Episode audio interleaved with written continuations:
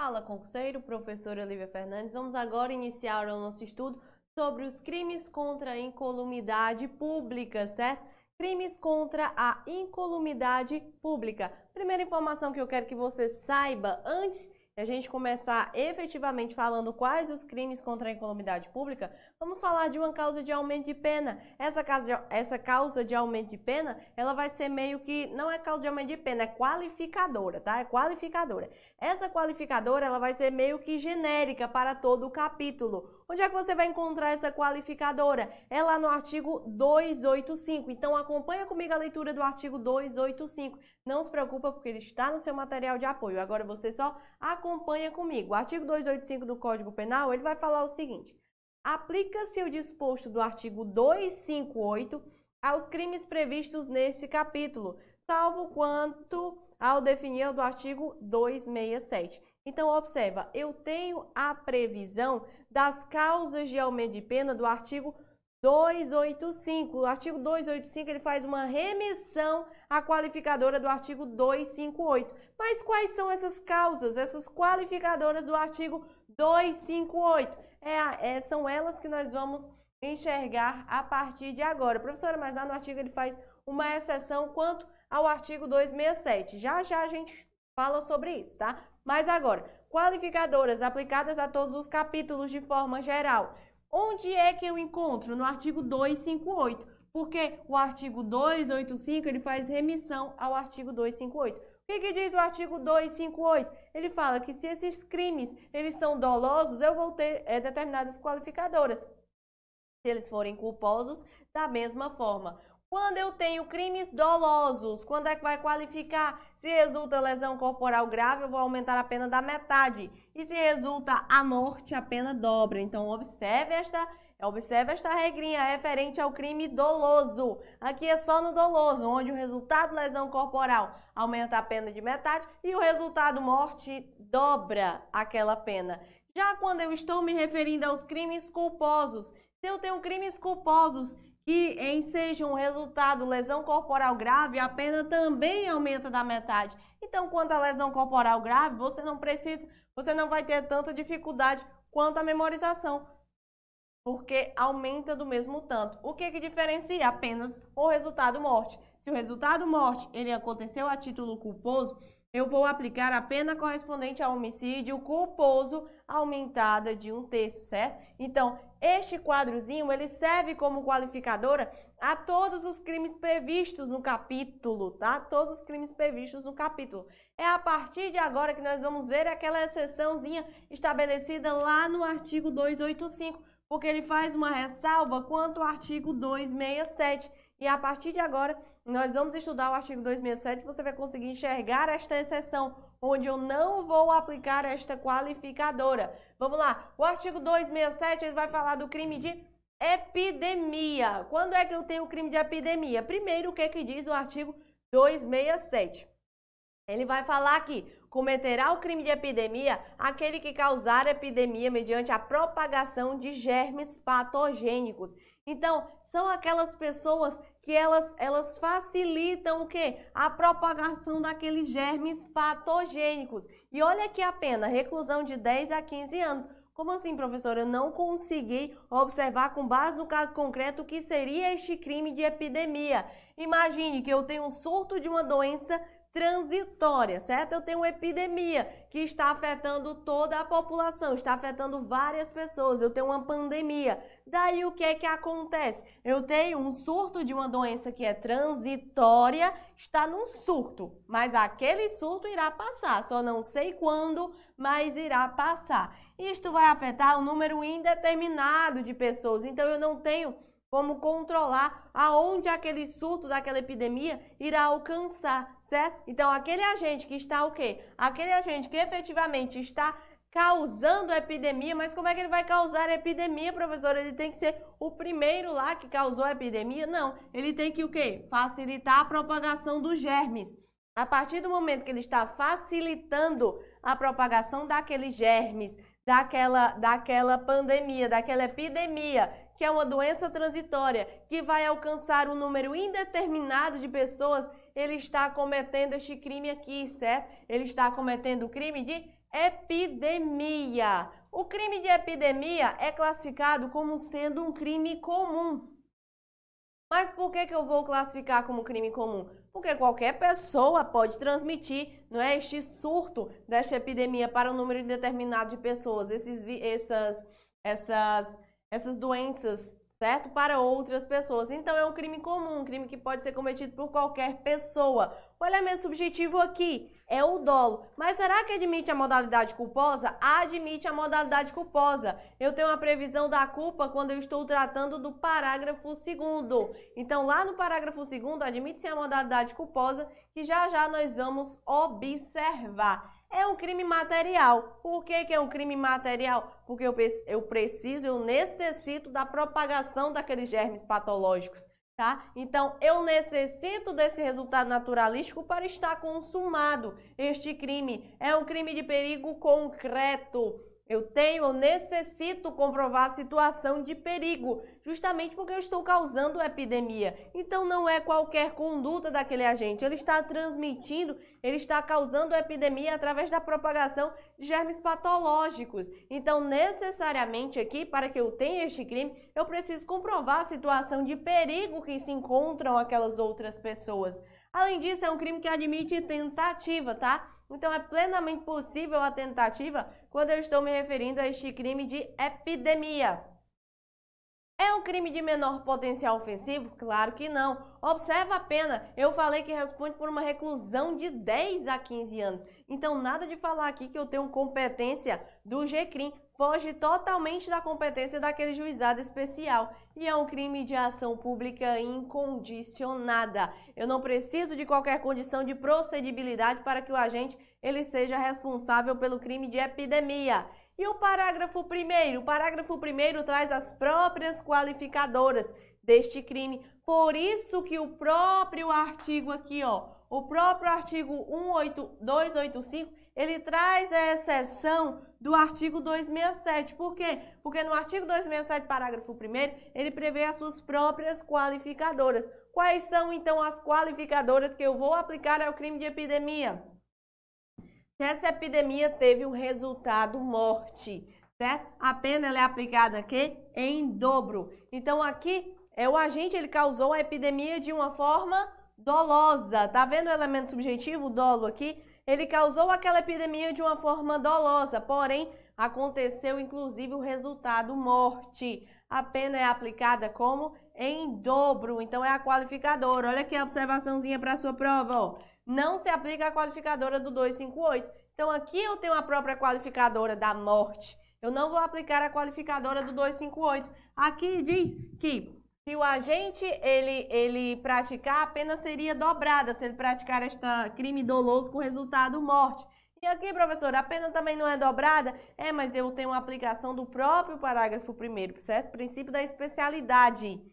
Não se aplica a qualificadora do artigo 258. Importante salientar ainda que o crime de epidemia com resultado morte é considerado um crime hediondo, de acordo com a nossa lei 8.072 de 90, lá no, no artigo 1 certo? Inciso 7 tem a previsão de que o crime de epidemia com resultado morte é um crime hediondo. Aqui, eu também vou admitir, nesta modalidade, é a forma culposa. Então, lá quando eu falei do elemento subjetivo, que era o dolo, eu disse a você que também existia a punição deste crime a título de culpa lá no parágrafo 2 O que, que diz o parágrafo 2 sobre o resultado na modalidade culposa? Se este crime de causar esta epidemia ele foi culposo, eu tenho uma detenção de 1 a 2 anos. Mas observa aqui que eu também tenho um detalhe muito interessante quando eu falo desse resultado morte, mas aqui agora numa modalidade culposa. Se este crime ele foi praticado na modalidade culposa e resultou a morte, eu tenho detenção de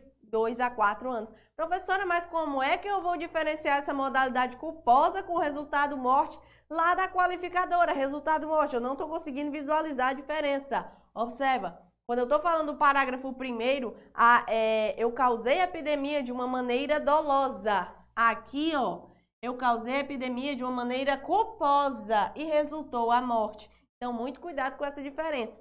Se a epidemia não foi causada de maneira culposa e resultou a morte, ó, parágrafo 2 Se a epidemia ela foi causada de uma maneira dolosa e ocasionou a morte, parágrafo primeiro, certo? Então, muito cuidado para não confundir essas duas espécies e até mesmo entender como é que se faz essa diferenciação desse resultado morte.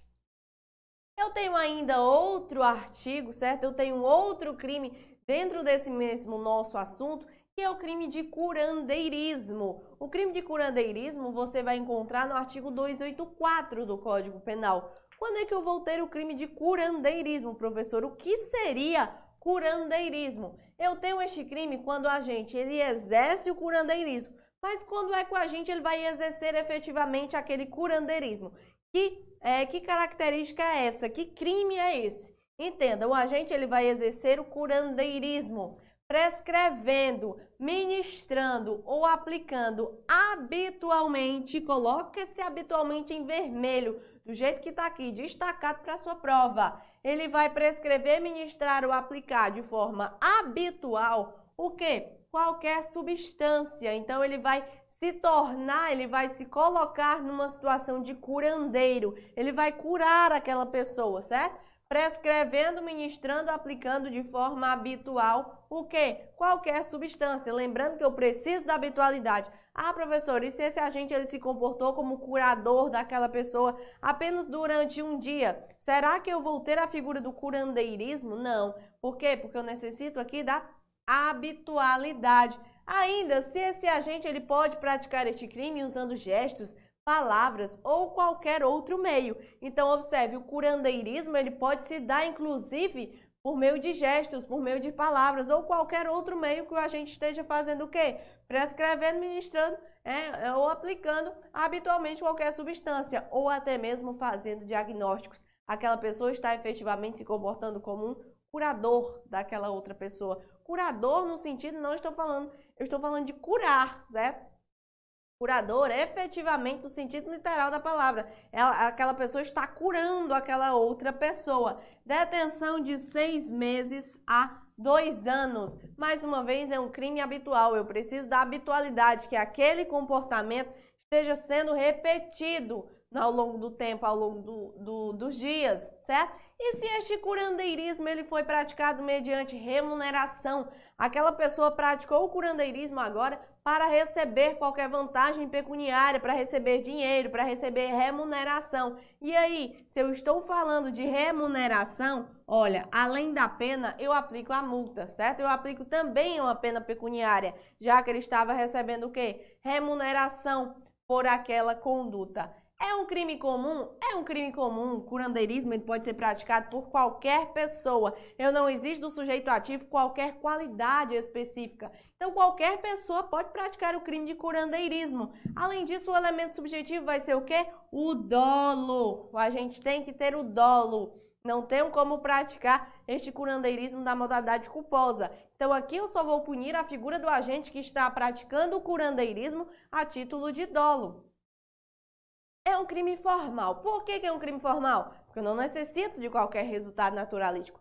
A partir do momento que aquele agente está exercendo o curandeirismo, ele está praticando qualquer dessas condutas que eu acabei de explicar para você, eu já tenho a consumação do crime. Então aqui independe de qualquer resultado naturalístico. É um crime de perigo abstrato. Não preciso o quê? Necessitar, não preciso comprovar efetivamente a situação de perigo ocorrido por aquela pessoa, tá? Por isso que é um crime de perigo abstrato. A tentativa é admitida? Não. Por quê? Porque crimes habituais, como você sabe, eles não admitem a tentativa. Justamente porque eu preciso dessa habitualidade. Eu preciso que esse agente ele pratique mais de uma ação ao longo do tempo certo? Por isso que é incompatível com a tentativa. É um crime de menor potencial ofensivo, olha aqui, ó, detenção de seis meses a dois anos.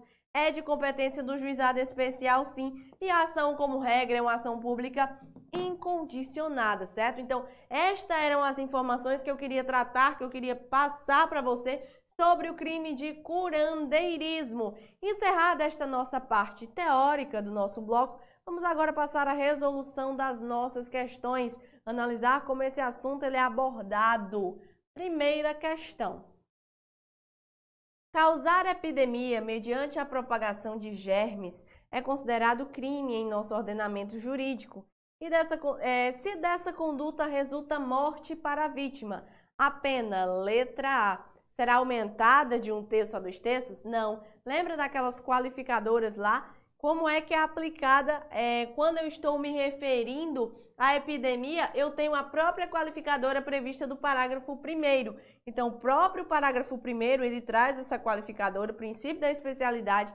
Eu não vou aplicar as qualificadoras gerais lá do 258, eu vou aplicar do parágrafo 1. E quando eu afirmo para você que aqui, ó, existe a forma qualificada da epidemia, se resultou a morte, a pena do agente vai ser o quê? Aplicada em dobro e não aumentada de um terço a dois terços, como dito no item A. O item B vai me dizer, será aumentada da metade? Cuidado, aumentada da metade, aumentada em dobro. Então, esta é uma pegadinha clássica das bancas de concurso público. O que, que o examinador faz geralmente quando é uma banca que gosta de tratar de penas, certo? Geralmente, não necessariamente. Ela gosta de trocar o termo aplicado em dobro por aplicado à metade certo? Então são dois termos completamente diferentes. Você sabe que a pena dobrada ela é muito maior do que uma pena aumentada da metade. Então muito cuidado com pegadinhas como essas na hora de sua prova. Não será aumentada da metade. O item B ele já está errado. Olha o item C, será dobrada. Agora sim, é exatamente o que diz o artigo 267, parágrafo 1 Se resultou morte, eu tenho a modalidade qualificada. Se eu tenho uma modalidade qualificada, essa pena ela será dobrada. E a letra D será reduzida da metade. Como é que vai ser reduzida se eu tenho um resultado morte? Então, o gabarito da minha primeira questão é a letra C. Vamos para a questão de número 2. O crime de curandeirismo pode ser classificado como um crime habitual. Exatamente, está correta a minha questão de número 2. O crime de curandeirismo é sim um crime habitual, ele precisa dessa habitualidade para estar consumado. Então, o gabarito da minha segunda questão é correto. Questão de número 3. Causar epidemia pode ser classificado como crime formal, não necessitando de qualquer resultado naturalístico para sua consumação. Está errado, por quê? Porque o crime de epidemia ele não é classificado como um crime formal. Crime de epidemia é classificado como crime material, tá? Não necessitando de qualquer resultado naturalístico, está errado. É um crime material. Eu necessito que aquele agente ele faça o quê? Ele propague, ele cause a epidemia propagando aqueles germes patológicos. Então, dizer que é um crime formal é o que torna a questão de número 3 errada, porque não é um crime formal, é um crime material. Questão de número 4. Se o crime de curandeirismo for praticado mediante remuneração, a pena do agente será aumentada de metade. A questão número 4 está errada, mas uma questão é, que trata sobre pena. Olha aqui, ó. Se o crime de curandeirismo ele for praticado mediante remuneração, nada de dizer que eu tenho causa de aumento de pena, não. Além da pena correspondente prevista no CAPT, o parágrafo único ele diz que o agente ele vai ainda responder pela pena de multa. Então, aqui é muito fácil você memorizar. Eu estou falando do curandeirismo, o agente vai ter uma pena. Se eu falo que ele praticou mediante remuneração, remuneração lembra o quê? Dinheiro. Então, se eu tenho é a obtenção desse dinheiro, certo? Com a prática do curandeirismo, além da pena privativa de liberdade, eu vou aplicar o quê? A multa. Multa é o quê? É um valor também em dinheiro. Então, se ele adquiriu este dinheiro, agora ele vai ter que pagar a multa, ele vai ter que pagar também esse dinheiro, certo? Então, aqui, se o crime ele foi praticado é, mediante remuneração, além da pena prevista no CAPT, o agente ele vai pagar ainda, ele vai estar ainda submetido à pena de multa. É o que torna a questão de número 4 errada. Encerramos com isso, então, o nosso bloco referente aos crimes contra a incolumidade pública. Espero ter contribuído com o seu aprendizado e até a próxima oportunidade.